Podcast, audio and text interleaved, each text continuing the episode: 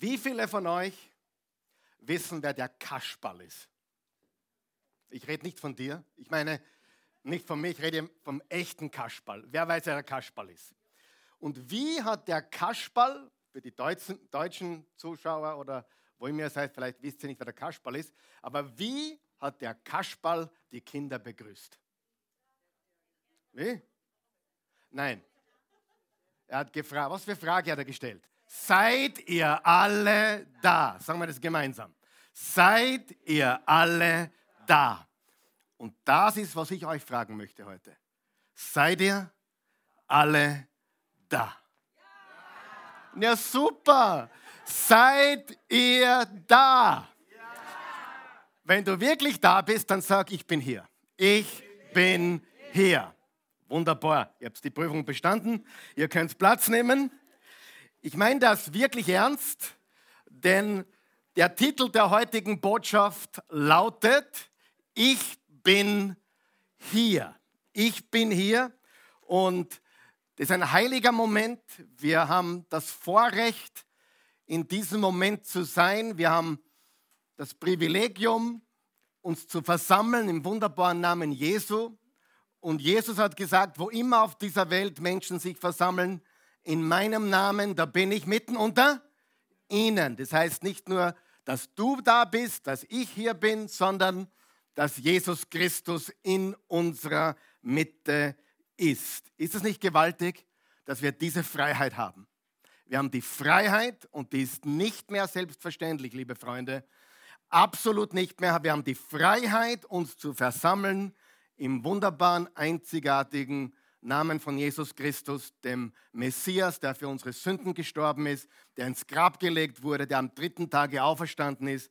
Diese Freiheit haben wir. In Matthäus 18, Vers 20 steht, wo zwei oder drei in meinem Namen zusammenkommen, da bin ich mitten unter ihnen. Und ich habe euch ganz bewusst die Frage gestellt, ob ihr alle da seid oder wer wirklich da ist, denn Statistiken sagen, dass die meisten von euch, nicht die meisten, aber 47 Prozent von uns sind nicht dort, wo wir gerade sind. Wir sind gedanklich, wir sind emotional woanders. Manche sind vielleicht schon beim Mittagessen, manche schon beim Sport heute Nachmittag oder was auch immer. Die meisten von euch sind wahrscheinlich jetzt noch da, weil ich euch hergeholt habe durch die Frage, seid ihr alle da? Wer von euch weiß, nicht alle werden heute die ganze Zeit da sein. Obwohl du vielleicht körperlich da bist, physisch da bist, auch online, da ist es noch schwieriger, die Aufmerksamkeit zu halten, da zu sein in dem Moment. Aber ich sage dir ganz ehrlich, die Hälfte von uns, ich werde da sein müssen, weil sonst kommen wir da gar nicht äh, durch. Ja? Aber eines ist ganz klar, viele von uns, die wir heute hier sind, werden in wenigen Minuten oder 20 Minuten nicht mehr wirklich da sein. Amen. Das ist die Wahrheit. Und das ist der Grund, warum ich diese Frage stelle, weil dein Fokus wird woanders hinwandern. Und wir sind in einer Serie von Botschaften, die lautet auf dem Weg zu den besten Dingen. Und ich kann dir eines mit hundertprozentiger Sicherheit sagen, du kannst dein bestes Leben dort nicht leben, wo du nicht bist. Danke fürs Kommen die verwirrt es heute nicht. Du musst dort sein. Du kannst keine gute Ehe führen, wenn du nicht da bist. Du kannst kein guter Vater sein, keine gute Mutter sein, wenn du nicht da bist. Wie oft habe ich gehört, mein Papa war zwar da, aber er war doch nicht da. Wenn wir nicht im Moment sind, können wir keinen Unterschied machen. Wir können nur dort einen Unterschied machen, wo wir auch tatsächlich sind. Und darum frage ich euch noch einmal, seid ihr alle da? Ja. Und weißt du, wenn es irgendetwas gibt, was die meisten Kritiker verursacht, mir einer Person gegenüber ist es, der fragt ständig in der Predigt, Satz nur da? Dem ist das schon mal aufgefallen. Mir ist das auch schon aufgefallen, aber jetzt fällt es mir erst richtig auf. ich habe gar nicht gewusst, wie, wie tiefsinnig dieser Satz überhaupt ist. Aber ständig habe ich gefragt, seid ihr noch da? Wer kann sich erinnern? Seid ihr noch da? Jetzt hat es eine ganz andere Bedeutung, die ich vorher gar nicht so wahrgenommen habe, wie ich es heute tue. Aber es ist so wichtig, wenn wir das beste Leben, unser bestes Leben, das Gott für uns auf dieser Erde bereitet hat, dann müssen wir gegenwärtig sein, dann müssen wir im Moment sein, dann müssen wir erkennen, die Person, die gerade jetzt vor uns ist, ist die wichtigste Person. Halleluja. Stimmt es? Und auf dem Weg zu den besten Dingen. Und ich möchte euch eine äh, Geschichte hineinführen, die wir letzte Woche auch schon angeschnitten haben. Das ist die Geschichte, wo Jesus äh, Wasser in Wein verwandelt hat. Die Geschichte kennt eigentlich jeder, auch die, die vielleicht nicht an ihn glauben. Und äh, das war ein sehr, sehr peinlicher Moment für den Gastgeber, wenn man da mitten am Fest, also wenn der mitten drinnen der Wein ausgeht, extrem peinlich. Und die Mutter hat gesagt, die Maria hat gesagt, Jesus, mach was. Und er hat sich zuerst gesträubt und dann hat er gesagt, hey, da sind ein paar Gefäße da, 100 Liter Gefäße waren das circa, zwischen 80 und 100 Liter Gefäße. Und er hat den Leuten gesagt, im Vers 8 steht, auf deiner Outline, Johannes 2, Vers 8, dann befahl er ihnen, nun schöpft etwas und bringt es dem Küchenchef. Das machten sie. Als der von dem Wasser gekostet hatte, das zu Wein geworden war, rief er den Bräutigam. Er wusste ja nicht, woher der Wein kam. Nur die Diener, die das Wasser geschöpft hatten, wussten davon. Er sagte zu ihm, jeder bringt doch zuerst den guten Wein auf den Tisch und setzt erst dann den weniger guten vor, wenn die Gäste schon betrunken sind. Aber du hast den Wein, den guten Wein, den besten Wein, unterstreich dir bitte die nächsten zwei Worte, bis jetzt aufgehoben. Siehe, ich, ich habe immer das so verstanden, du hast den besten Wein bis zum Schluss aufgehoben. So habe ich das immer gelesen. Ich habe einfach drüber gelesen, aber da steht nicht, du hast den besten Wein bis zum Schluss aufgehoben. Du hast den besten Wein bis, sagen wir es gemeinsam, jetzt aufgehoben. Für diesen Moment, sprechen wir das gemeinsam, für diesen Moment, für jetzt. Der beste Wein ist für jetzt. Nicht für den Schluss, nicht für den Anfang, sondern für jetzt. Lieber Freund, dein bester Moment ist jetzt. Dein bestes Leben hier auf Erden, natürlich das Leben im Jenseits bei Jesus ist um, um Unendliches besser, richtig? Hoffen wir, oder? Wer hofft es auch? Ganz stark. Nur drei von euch, okay? Ich weiß nicht, was, was ihr glaubt. Ist wurscht? Nein, ist nicht wurscht.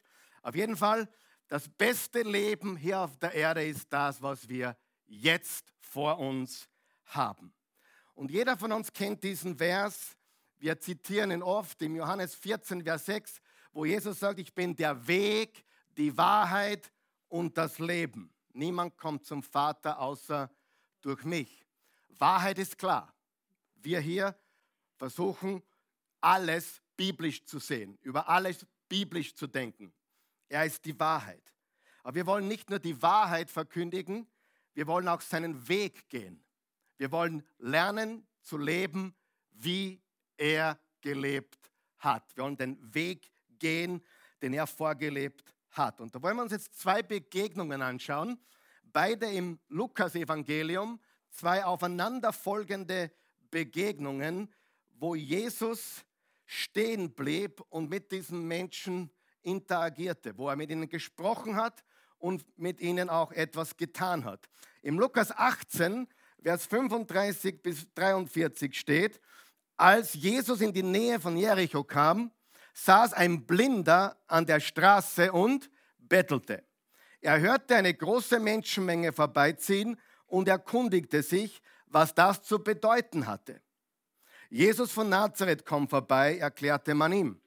Da fing er an zu rufen, Jesus, Sohn Davids, hab Erbarmen mit mir. Sohn Davids ist eine messianische Bezeichnung.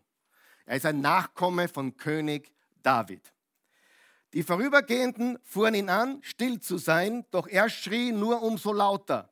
Sohn Davids, hab Erbarmen mit mir. Jesus blieb stehen. Unterstreicht ihr diesen Satz. Jesus blieb stehen.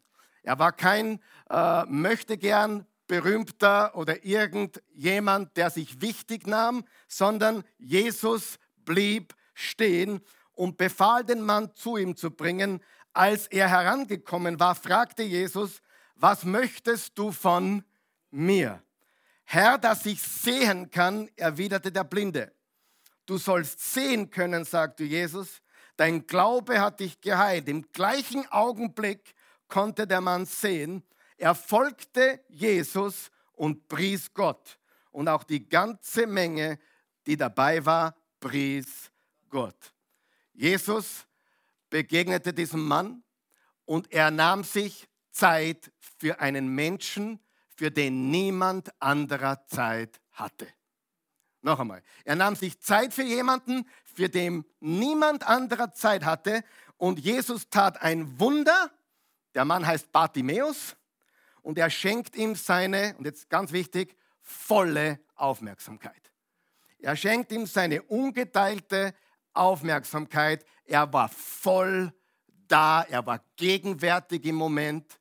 Er hat sich voll fokussiert auf diesen einen Menschen. Okay? Ganz wichtig. Und dann geht es direkt weiter im nächsten Kapitel, wo Jesus wieder aufgehalten wird, wo Jesus wieder unterbrochen wird. Im Lukas 19, Vers 1, Jesus kam nach Jericho und zog mitten durch die Stadt. Dort gab es einen reichen Mann namens Zachäus. Also Jesus ist nicht nur für die armen Bettler da, sondern auch für die Reichen und Korrupten. Er war der oberste Zolleinnehmer und wollte unbedingt sehen, wer Jesus war. Hat schon viel von ihm gehört. Aber es gelang ihm nicht, weil er klein war. Ein Obgezwickter. Ja? Ein kleiner, ein kurzer. Ja? Er war ein winziger Mann und die vielen Leute ihm die Sicht versperrten. Da lief er voraus und kletterte auf einen Maulbeerfeigenbaum. Er hoffte, ihn dann sehen zu können, denn Jesus sollte dort vorbeikommen. Als Jesus an die Stelle kam, blickte er hoch, sah ihn an und rief, Zachäus, komm schnell herunter, denn ich muss heute dein Gast sein. Er lädt sich sogar selbst bei ihm ein, sagt, ich komme heute vorbei. Schnell stieg Zachäus vom Baum herunter und nahm Jesus voller Freude bei sich auf. Die Leute waren empört, als sie das sahen. Warum waren sie empört? Ja, weiß der nicht, wer das ist? Weiß der nicht, wie schmutzig und kaputt der ist? Aber Jesus beschäftigt sich mit den schmutzigen und kaputten. Merkt ihr eines? Jesus moralisiert nicht. Der christliche Glaube ist keine Moralreligion. Es ist eine Gnadenbotschaft.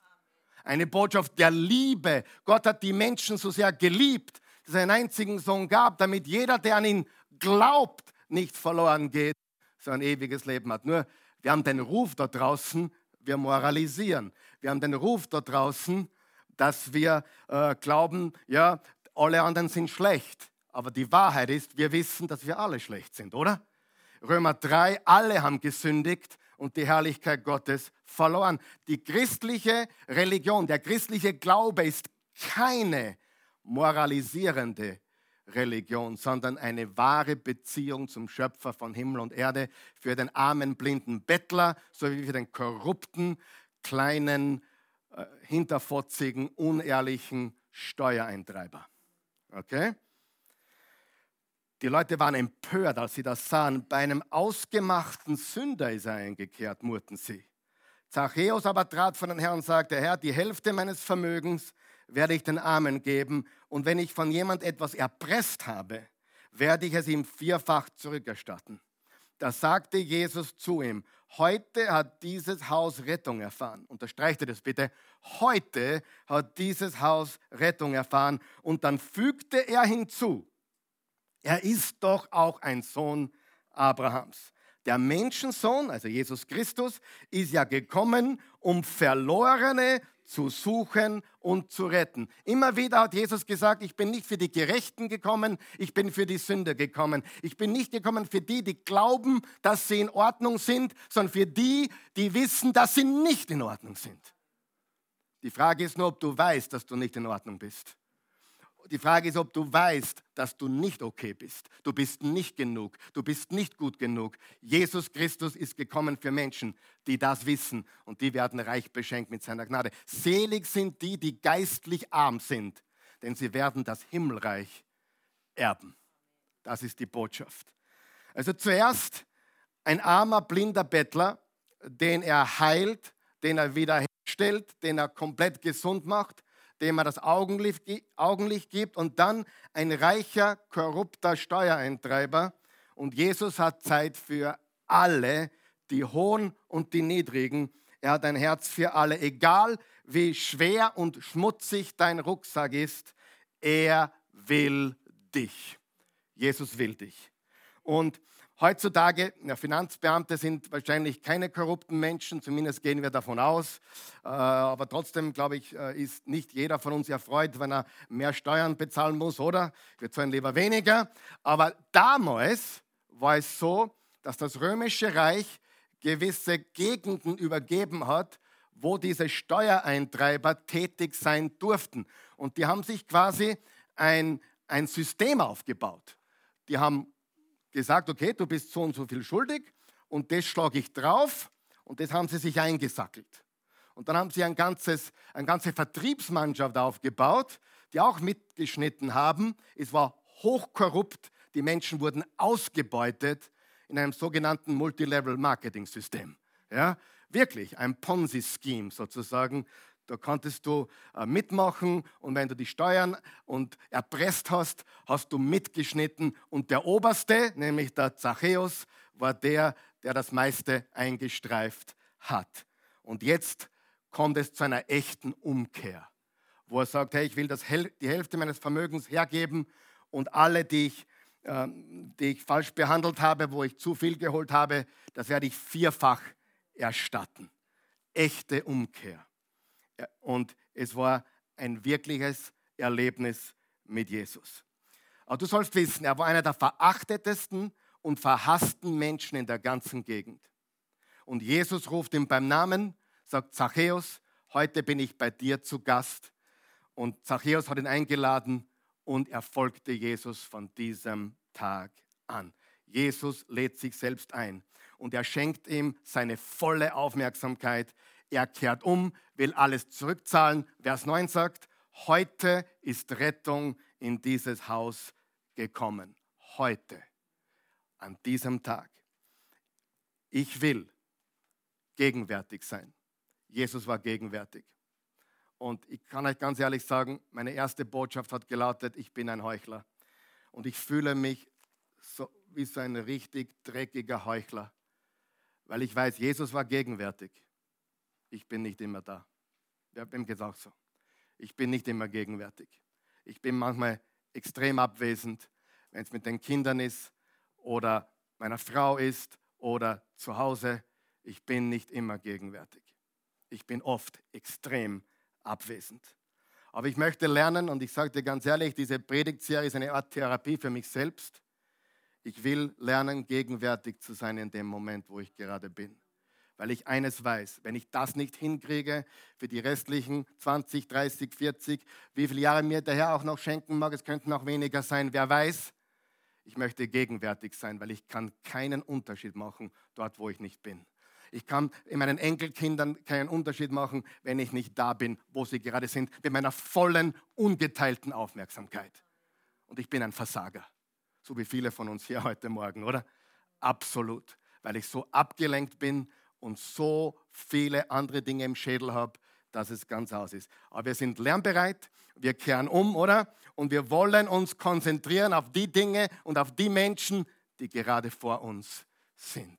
Und diesen Weg können wir von Jesus lernen. Sagen wir es gemeinsam, ich bin hier. Frage, seid ihr noch da? Ja? Wer ist noch da? Ja, wunderbar. Jetzt hat das eine ganz andere Bedeutung, oder? Seid ihr alle da? Ja, wunderbar. Ich bin auch noch da.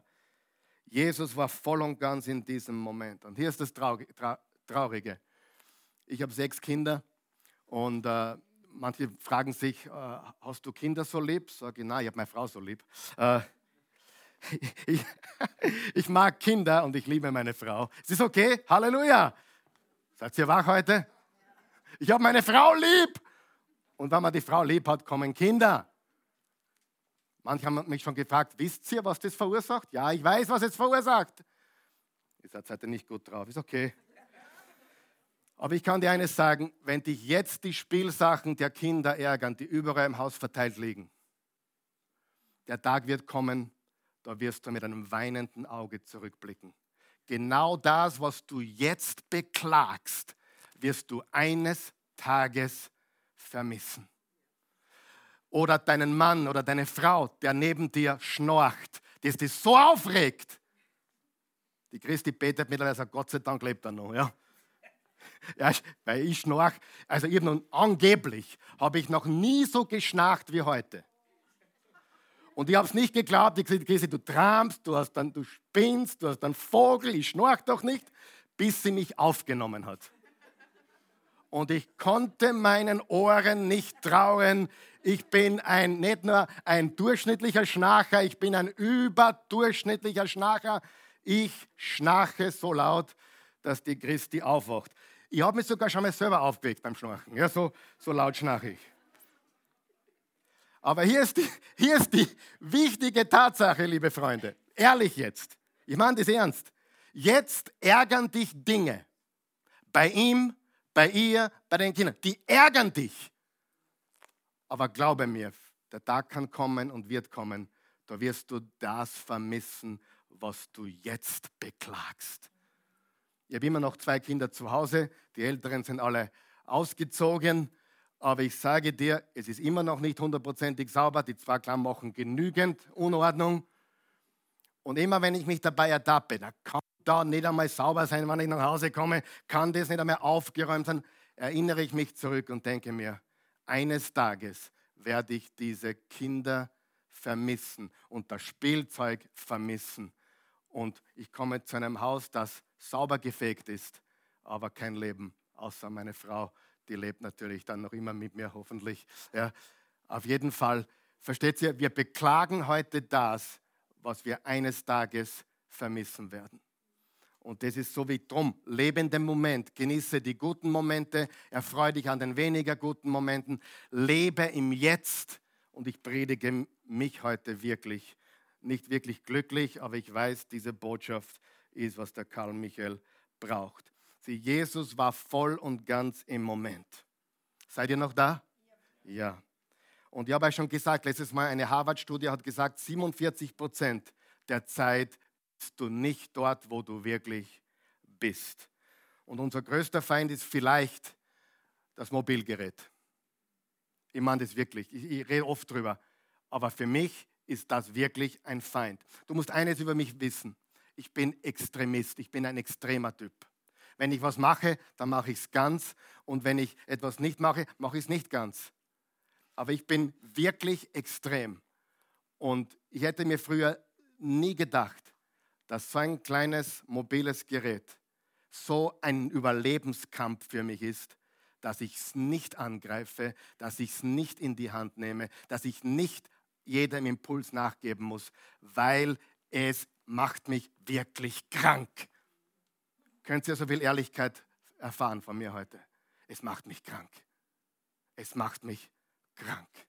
Es piepst, es dingelt und schon wieder. Ich habe sogar äh, die, die Dinger ausgeschalten und dann bin ich nun neugieriger, ob vielleicht was gedingelt hätte. Versteht ihr, was ich meine? Ich bin ja komplett irr. Ja, jetzt habe ich diese Dinger ausgeschaltet. Piep, piep, piep. Oder wie hassen die? Und jetzt bin ich nur neugieriger, weil ich wissen will, ob ich was verpasst habe, was gedingt hätte. Und ich habe es nicht dingen gehört. Das Ding macht mich fertig. Es macht uns krank. Und hier kommen zwei Fakten. Der Durchschnittsmensch, der Durchschnittsmensch berührt, also greift an, berührt sein mobiles Gerät sein Smartphone, der Durchschnittsmensch, über 2500 Mal pro Tag. Das ist Durchschnitt. Und da ist eine Studie, die hat ergeben, die 10% Elite, also die wirklich Kranken, die wirklich Kranken unter uns, die berühren ihr Telefon über 5000 Mal am Tag. 5000 Mal am Tag. Ja? Du sagst, das ist übertrieben? Nein, überhaupt nicht. Geh mal, wie viele Minuten hat die Stunde? 60. Wie viele Minuten hat der Tag? 60, 600, 1200 irgendetwas. Und wenn du das ständig berührst, das, das Ding ist schmutzig, glaub es mir. Das gehört putzt. Das ist dreckig. Ja? Wir berühren es in einer Tour. Ständig sind wir drauf. Und ich ertappe mich, die Enkel sind da, ich muss trotzdem hingreifen. Ist das nicht krank? Und ich sage dir, meine Gedanken sind woanders und nicht dort, wo ich sein soll. Und gehen wir weg vom Smartphone, ich mache auch Kopfspiele. Wer macht auch Kopfspiele? Du machst auch Kopfspiele. Ein Kopfspiel, was ich habe, ist, ist das Wann- und Dann, Wann und Dann Spiel. Wenn das passiert, dann mache ich es. Ja, wenn die Kinder ausgezogen sind, dann fange ich an. Wenn die Enkelkinder da sind, dann fange ich an. Oder was auch immer. Und dann verpasse ich den Moment jetzt. Und ich möchte dich ermutigen, verpasse nicht, was du jetzt hast, weil du Dingen nachjagst, die du haben und erreichen willst. Und die Dinge, die du haben und erreichen willst, werden dich dann eh nicht erfüllen, glaub mir das. Sie werden dich nicht erfüllen, weil du geschaffen bist für diesen Tag. Dies ist der Tag, den der Herr gemacht. Lasset uns freuen und fröhlich sein. Und ich habe auch das Was ist wenn Spiel. Was ist, wenn das, das passiert? Wie viele Leute haben zu mir gesagt, was ist, wenn die Impfpflicht kommt? Sag ich, kommt eh nicht, habe ich gesagt. Und wann es kommt, was ist, wenn? Wir leben im Jetzt und nicht in drei Monaten, okay? Lass uns jeden Tag leben und wir wissen eh nicht, was kommt. Wir haben zu vertrauen dem Herrn. Und in Matthäus 6, Vers 34 steht, sorgt euch also nicht um das, was morgen sein wird. Denn der Tag morgen wird für sich selbst sorgen. Die Plagen von heute sind für heute genug. Lass mal das laut nochmal gemeinsam. Sorgt euch also nicht um das, was morgen sein wird. Denn der Tag morgen wird für sich selbst sorgen. Die Plagen von heute sind für heute genug.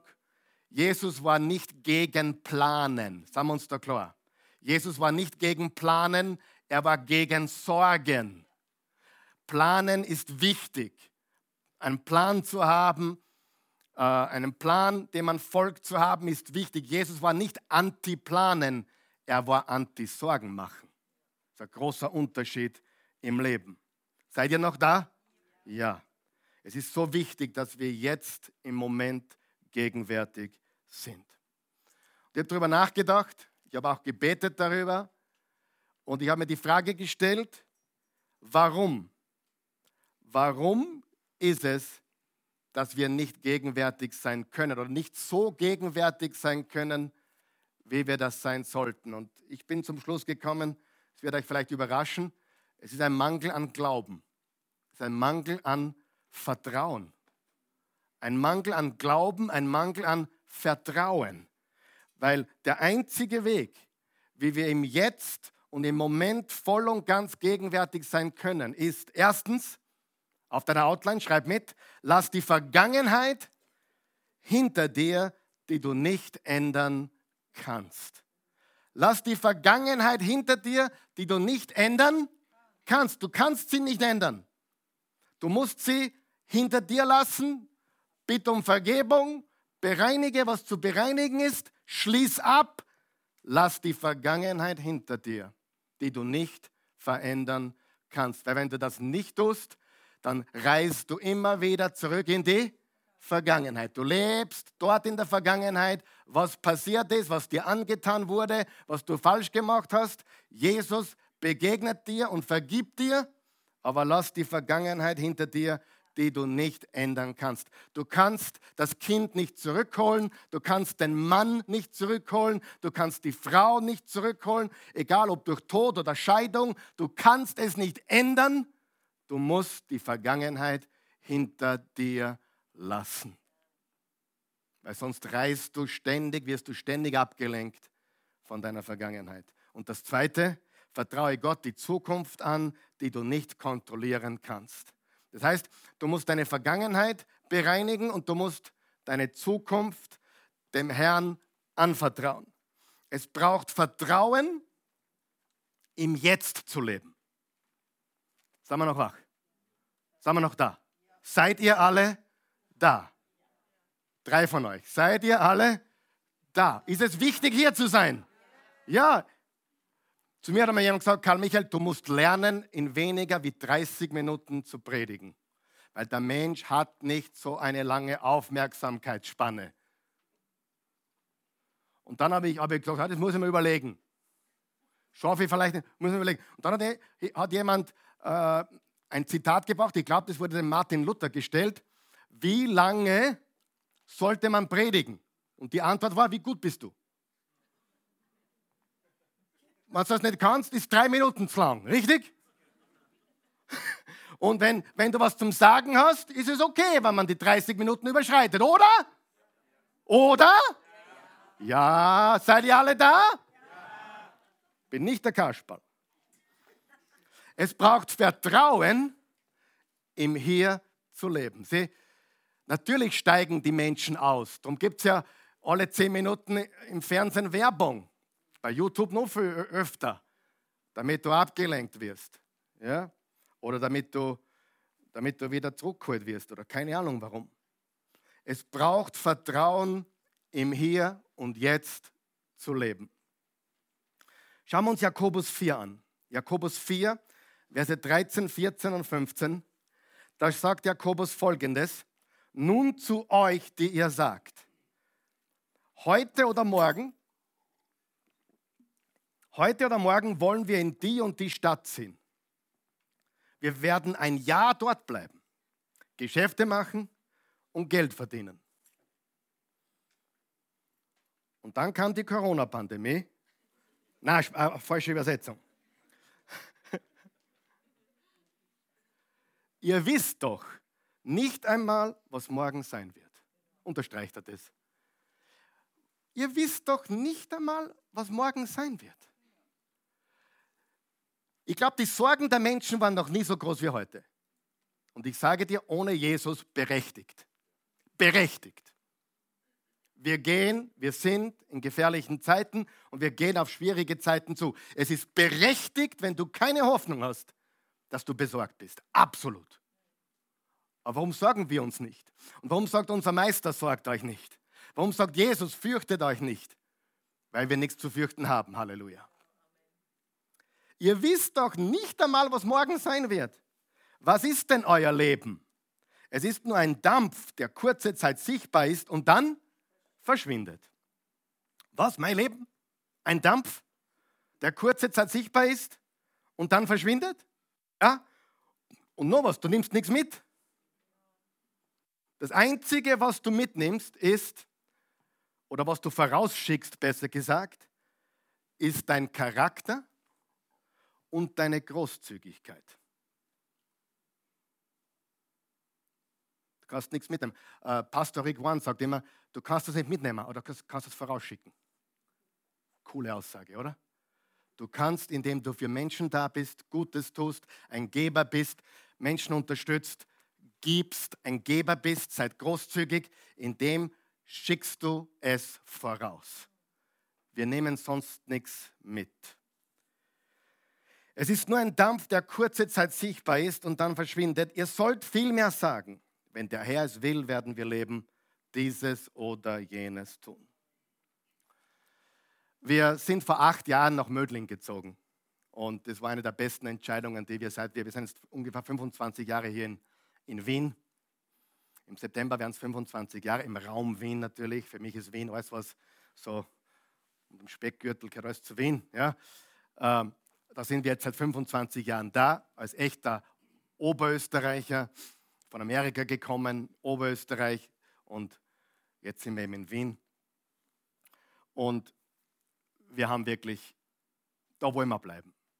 Wir lieben es dort. Wir haben ein, ein, ein Haus gefunden, was für unsere Familie wunderbar passt. Es ist ein altes Haus, äh, aber ein großes oder größeres Haus, wo, wo, wo, wo wir damals mit fünf Kindern eingezogen sind.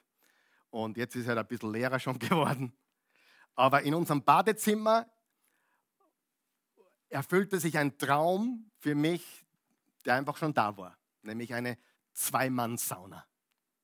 Wir haben eine Zwei-Mann-Sauna in unserem Badezimmer, einem großen Badezimmer. War da. Und ich habe gedacht, super. Ich bin seit ich sechs Jahre alt bin ein Saunageher. Ja, ich war immer in der Sauna. Ich habe geschwitzt und war nie krank. Bin abgehärtet, ja. Ich habe alle Aufgüsse mitgemacht. Wenn es mir zart war, bin ich runtergegangen oder habe mir unten eine verkrochen. Aber ich bin seit dem sechsten Lebensjahr ein Saunageher. Jetzt haben wir dieses Haus angeschaut und da war eine bereits existierende Zwei-Mann-Sauna. Und in dieser Sauna sitze ich zweimal in der Woche circa und da ist eine Sanduhr. Und diese Sanduhr ist genau 15 Minuten. Ich meine, ich habe es noch nicht genau gestoppt, aber es steht drauf 15 Minuten. Und ich, ich, ich sehe den Sand so durchlaufen, ich denke mir, der Sand läuft und läuft und läuft und läuft. Und das hat mir gezeigt, wie das Leben ist. Im echten Leben weiß ich nicht, wie viel Sand oben drinnen ist. Bei dieser Sanduhr sehe ich, wie viel Sand nach oben ist. Im Leben weiß ich nicht, wie viel Sand nach oben ist. Aber eins weiß ich, der Sand rinnt und rinnt. Drei Gedanken zur Sanduhr. Erstens, niemand weiß, wie lange er noch hat. Zweitens, das Leben fließt und fließt und fließt. Und wenn es durch ist, ist es durch. In der Sauna kann ich die Sanduhr umdrehen. Im Leben nicht. Ich weiß nicht, wie viel Sand noch oben drinnen ist, aber ich sehe den Sand, wie er durchfließt, fließt, fließt, fließt, fließt. Und wenn er durch ist, ist er durch. Und das ist keine Generalprobe fürs nächste Leben.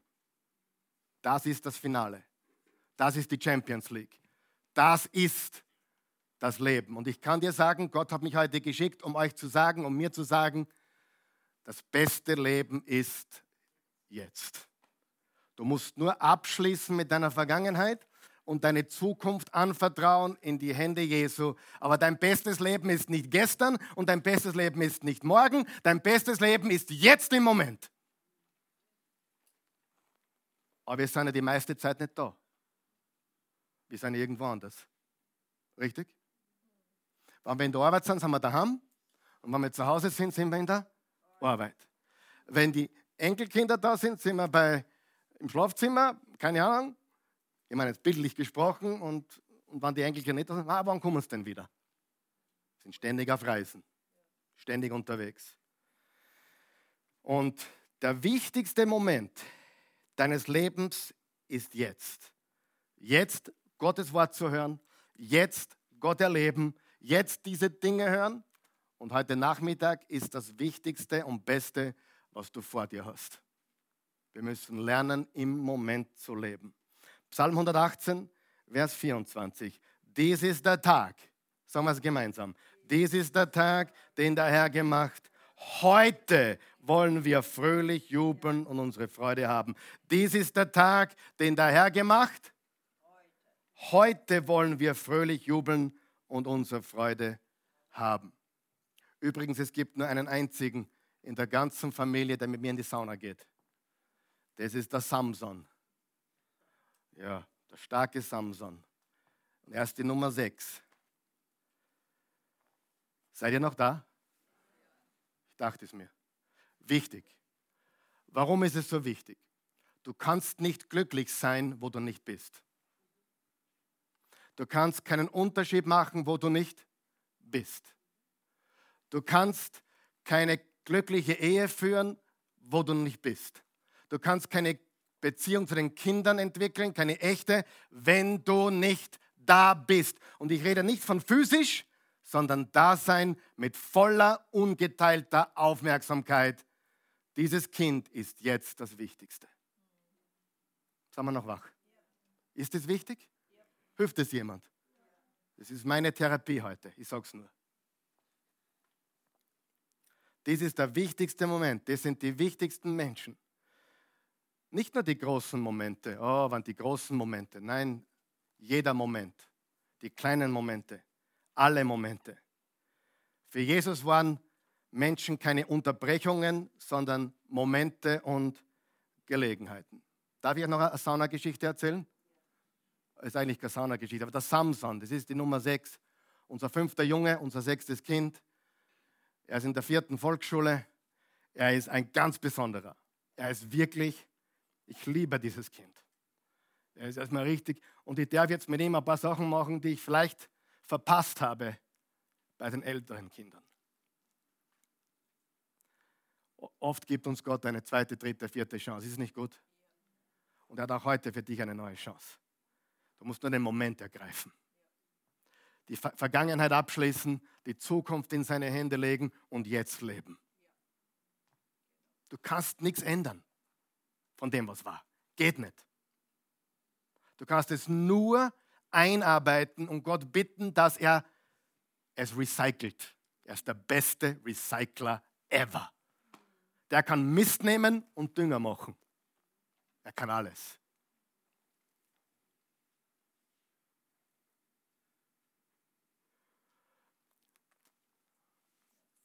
Samson und ich haben eine coole Beziehung. Manchmal geht mir auf die Nerven. Er ist nicht der Leichteste, er ist schwierig. Aber das hat er vielleicht von mir. Aber wir sitzen in der Sauna. Er ist der Einzige, der mit mir in die Sauna geht. Und er lebt Herausforderungen. Also in die Sauna gehen bedeutet, äh, Daddy, wie lange bleiben wir? Wie lange? Und dann wird die, die Sounduhr eingerichtet, ja? Und sage ich 15 Minuten. 90 Grad, schaffst du es? Ja, was kriege ich dafür? Ja, kein Problem. Ich habe auch Geld gekriegt für jede Minute. Ich habe damals, glaube ich, 50 Groschen gekriegt pro, pro Minute. Oder, keine Ahnung, das waren noch Schillingzeiten, ja. Wie, kennt ihr noch Schillinge? Was ist das? Anderes Zeitalter. Auf jeden Fall, ich habe 50 Groschen gekriegt pro Minute. Und ich habe das dann ausgelegt. Ich habe mich weiter aufgesetzt, damit länger aushalten können. Hauptsache, äh, die Groschen sind geflossen. Ja, es war super. Samson kriegt dann auch seine, seine 10 Cent pro Minute oder was auch immer. Wir machen einen Deal. Und neulich sind wir eingegangen bei 50 Grad. Aber die wird, die, die, das geht schnell, bis dann 90 hat. Und er hat gesagt, ich will eine Herausforderung, Papa. Was ist die Herausforderung? Ich will bei 50 reingehen, drin bleiben, bis 90 hat. Das geht innerhalb von 10, 15 Minuten. Und ich will 30 Minuten bleiben. So, okay. Er ist ja ganz fertig gewesen, aber er ist drin geblieben, er hat es durchgehalten. Er ist mein Saunamann. Und er liebt Herausforderungen. Und wir haben auch Sachen gemacht, wie zum Beispiel, er will, eines seiner Ziele im Leben ist, er will an einem Tag 100 Kilometer gehen. Er ist ein, er ist ein Mathematikgenie, vorging jede, jede Rechenaufgabe, er vorging 88 mal 77, zwei Sekunden hast du das. Aus dem Kopf. Er ist ein Rechengenie. Und immer zahlen. Und kann ich 100 Kilometer in einem Tag gehen? Geht das? Ja, sicher geht das brauchst circa 20 Stunden, wenn du durchgehst. Warum weißt du das, Papa? Ja, vier bis fünf Kilometer pro Stunde ist machbar. Darfst aber nichts dazwischen kommen lassen. Aber 100 Kilometer, ja, das will ich tun. Eines Tages werde ich 100 Kilometer gehen. Ich sage, Samson, wir müssen klein anfangen. Ich sage, ja, eh, ich gehe jeden Tag. Und dann vor drei, vier Samstagen äh, haben wir eine Herausforderung gehabt, äh, ist schon länger her, vor zwei Monaten circa, sind wir von Mödling gemeinsam, ich mit, zum Stephansplatz gegangen. Ich habe natürlich in mein Navi eingegeben, Fußroute 17 Kilometer. Von meinem Haus zum Stephansplatz. Samson, sind wir am Samstag noch dabei? Ich sage, ja. Halb sieben, Samstag, sind wir losmarschiert. Von Mödling an der Oase hier vorbei, die ganze Triester Straße hoch, dann die, die wie heißt sie, Wiedner Hauptstraße, und meine Tochter wohnt an der Wiener Hauptstraße, sind wir kurz für einen Kaffee eingekehrt und die Enkelkinder zu sehen, sind wir weitergegangen. Um dreiviertel elf waren wir am Stephansplatz. Und zuerst hat er gemeint, wir gehen aber zurück auch. Sag, jetzt machen wir das nächste Mal. Wir haben dort äh, im Five Guys haben wir Hamburger gegessen und sind mit, dem, mit der U-Bahn und mit der, mit der Bahn zurück nach Hause gefahren. Das ist der Samson. Was wie wertvoll das ist. Diese Zeit mit ihm. Das Gehen ist super. Erstens brauche ich es eh. Und, und zweitens, zweitens ist es, die Gespräche sind ein Wahnsinn. Er redet, er fragt, er stellt Fragen. Und neulich, und jetzt haben wir wieder eine neue Herausforderung, wir gehen von uns zu Hause nach Baden. Das sind elf Kilometer nur, aber wir gehen nicht nur nach Baden, werden dort frühstücken, wir gehen dann wieder zurück. Das sind 22 Kilometer.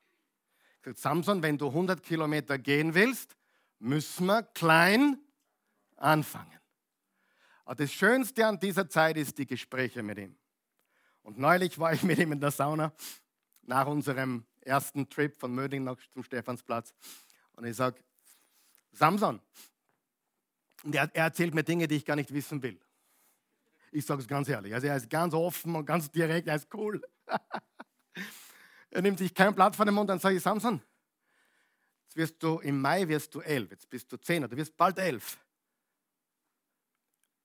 Äh,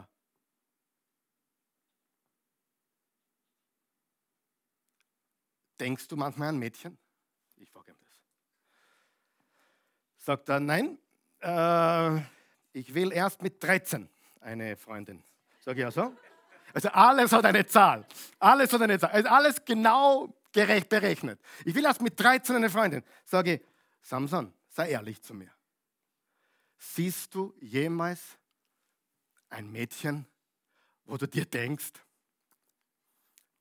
die ist aber hübsch. Sagt er, das ist mir nicht wichtig. Da, ich muss jetzt in Englisch sagen, wir, wir reden Englisch miteinander. The main thing is, she pleases God. Was? Was hast du gesagt? Ausschauen ist nicht alles, aber 95 Prozent. Na, habe ich mir gedacht. Ist nicht wichtig. Ha Hauptsache, sie gefällt und wird Gott gefällig leben. Diese Momente, liebe Freunde, die sind besser als alles andere in der Welt. Und solche Momente kriegst du nicht, wenn du unterwegs bist im Schädel wenn das mobile Telefon, das Smartphone dein Leben diktiert, du immer schauen musst, was schon wieder ist und wenn du krank bist von diesem Ding und ständig die Was wäre, wenn Spiele und was ist dann Spiele spielst, das bekommt man nur. Und warum muss ich 50 Jahre alt werden, dass ich das check? Es geht nicht darum, was morgen sein wird oder gestern war. Ich weiß nicht, was morgen sein wird und was gestern war, kann ich nicht ändern. Aber ich kann im Moment gegenwärtig sein. Und wenn ich jetzt was koche, koche ich das Beste. Ich bin voll da. Und wenn ich jetzt mit meinem Sohn in der Sauna sitze, dann gibt es Momente. An dieses Gespräch werde ich mich, das werde am Sterbebett denken, oder nicht? Aber das gibt es nur, wenn ich hier bin. Und die Botschaft heute lautet, ich bin hier. Seid ihr alle da?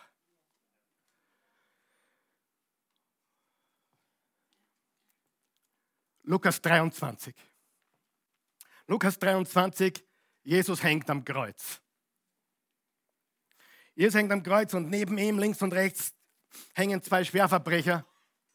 Einer will mit ihm nichts zu tun haben, der andere sagt, und er sagte, Jesus, denk an mich, wenn du in dein Reich kommst.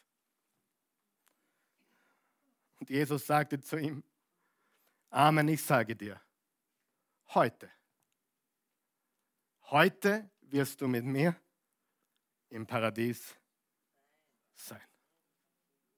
War der moralisch in Ordnung, der Typ? Nein. Aber er erkannte am Kreuz, er erkannte am Kreuz, wer der wahre Herr ist. Er erkannte am Kreuz, dass da jemand hängt, der der allmächtige Gott ist der, was er immer behauptet hat zu sein. Und Jesus sagt, im Moment ist das Allerwichtigste die Person, die neben mir hängt. Und du wirst heute mit mir im Paradies sein. Und dann schaut Jesus runter vom Kreuz und sagt, Johannes, komm her. Ich meine, Entschuldigung, mit den Finger konnte er nicht zeigen. Es war sehr, sehr geschmacklos. Er konnte natürlich, Entschuldigung, aber er hat gesagt, Johannes, Mama, kommt her. Johannes und Mama kamen her. Johannes, Johannes, mein Lieblingsjünger, das ist jetzt deine Mutter. Kümmere dich um sie, wenn ich nicht mehr da bin. Und Mama, mein bester Freund Johannes ist jetzt dein Sohn. Selbst am Kreuz denkt Jesus an Dinge, an die ich nicht denke oder zu wenig denke, an andere Menschen. Und er sagt noch heute, wirst du mit mir im Paradies sein. Du kannst nicht leben, wenn du nicht da bist. Du kannst nicht großartig sein, wenn du nicht da bist.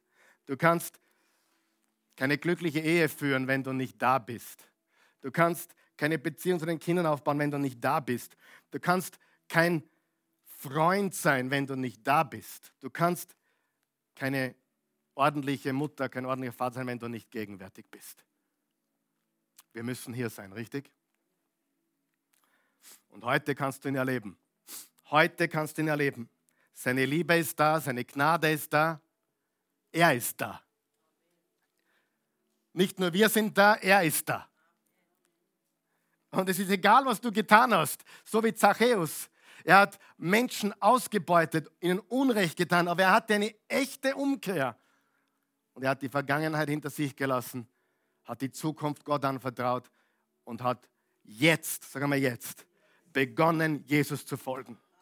Du kannst nicht ändern, was war. Und du kannst nicht verhindern, was kommt, sowieso. Du musst hier leben, jetzt leben. Lass uns unsere Kinder noch enger umarmen. Lass uns unsere Frauen und Männer noch mehr sagen, wie sehr wir sie lieben. Schauen wir über das Schnarchen hinweg und über die Blödheiten und freuen wir uns auch an den Dingen, die uns so auf den Wecker gehen, weil wir wissen, eines Tages werden wir das vermissen. Ich dachte nur gern einmal schnarchen, Herrn. Ich würde ihn noch gerne einmal in Armen haben.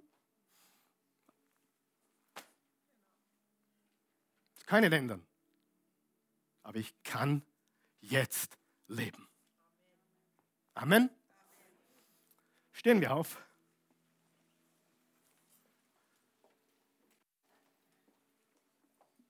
Himmlischer Vater, gütiger, gnädiger, treuer, wunderbarer Gott. Ich danke dir für die Menschen hier heute Morgen in diesem Raum. sind die richtigen Menschen an der richtigen, am richtigen Ort, zur richtigen Zeit. Du hast uns zusammengebracht heute. Du hast uns heute die Gelegenheit gegeben, über, die, über den heutigen Tag, über unser Leben nachzudenken, wem wir wirklich gehören, wo, wo unser Fokus wirklich liegt. Alles wird verblassen, alles wird vergehen, alles wird sich in Luft auflösen. Aber du bleibst. Du bist der ewige Gott. Und du hast gesagt, heute ist der Tag der Rettung. Dies ist der Tag, den der Herr gemacht. Lasset uns freuen und fröhlich sein. Guter Gott, wenn irgendjemand hier ist oder zusieht, der dich nicht kennt, Jesus, der dich nicht kennt, und ich meine nicht von dir gehört zu haben oder wissen, dass es dich gibt, sondern wer dich nicht persönlich kennt, dich nicht als Retter und Erlöser kennt. Du erlöst unsere Vergangenheit und wir können dir vertrauen mit unserer Zukunft und du vergibst uns alle unsere Sünden. Wenn jemand nicht weiß, wer du wirklich bist und jetzt umkehren will, neu beginnen will, das Alte hinter sich lassen will, in die Zukunft äh, blicken will mit Vertrauen auf dich und sagen will, Jesus Christus sei mein Herr, mein Gott, mein Erlöser, dann wollen wir jetzt die Gelegenheit geben. Wenn du es möchtest, im Johannes 3,16 steht, so sehr hat Gott die Welt geliebt, dass er einen einzigen Sohn gab, damit jeder, der an ihn glaubt, nicht verloren geht, sondern ewiges Leben hat. Glaube an Jesus, habe ewiges Leben. Paulus sagte im Römer 10, wenn du mit dem Mund bekennst, Jesus ist Herr, mit dem Herzen an seine Auferstehung glaubst, bist du gerettet. Im Johannes 1, Vers 11 steht geschrieben, alle, die ihn aufnahmen und an ihn glaubten, gab er das Recht, Kinder Gottes zu heißen. Im 1. Johannes 5, Vers 12 steht, wer den Sohn hat, hat das Leben. Wer den Sohn nicht hat, hat das Leben nicht. Du brauchst den Sohn Gottes und sein Name ist Jesus Christus. Sein Name ist Jesus von Nazareth und er ist der Messias, der Christus, der Allmächtige. Wenn du das möchtest, bete mit mir. Helfen wir diesen Menschen. Beten wir gemeinsam, damit die, die es wirklich zum ersten Mal bewusst tun, jetzt mit uns tun können. Guter Gott, ich komme zu dir, wie ich bin. Ich bin ein Sünder. Ich brauche dich. Sei mein Retter. Sei mein Erlöser. Jesus Christus, du bist auferstanden. Du lebst. Das Grab ist leer. Lebe jetzt in mir. Ich gebe dir mein Leben. Und ich empfange deines. Ich gehöre jetzt dir. In Jesu Namen. Amen.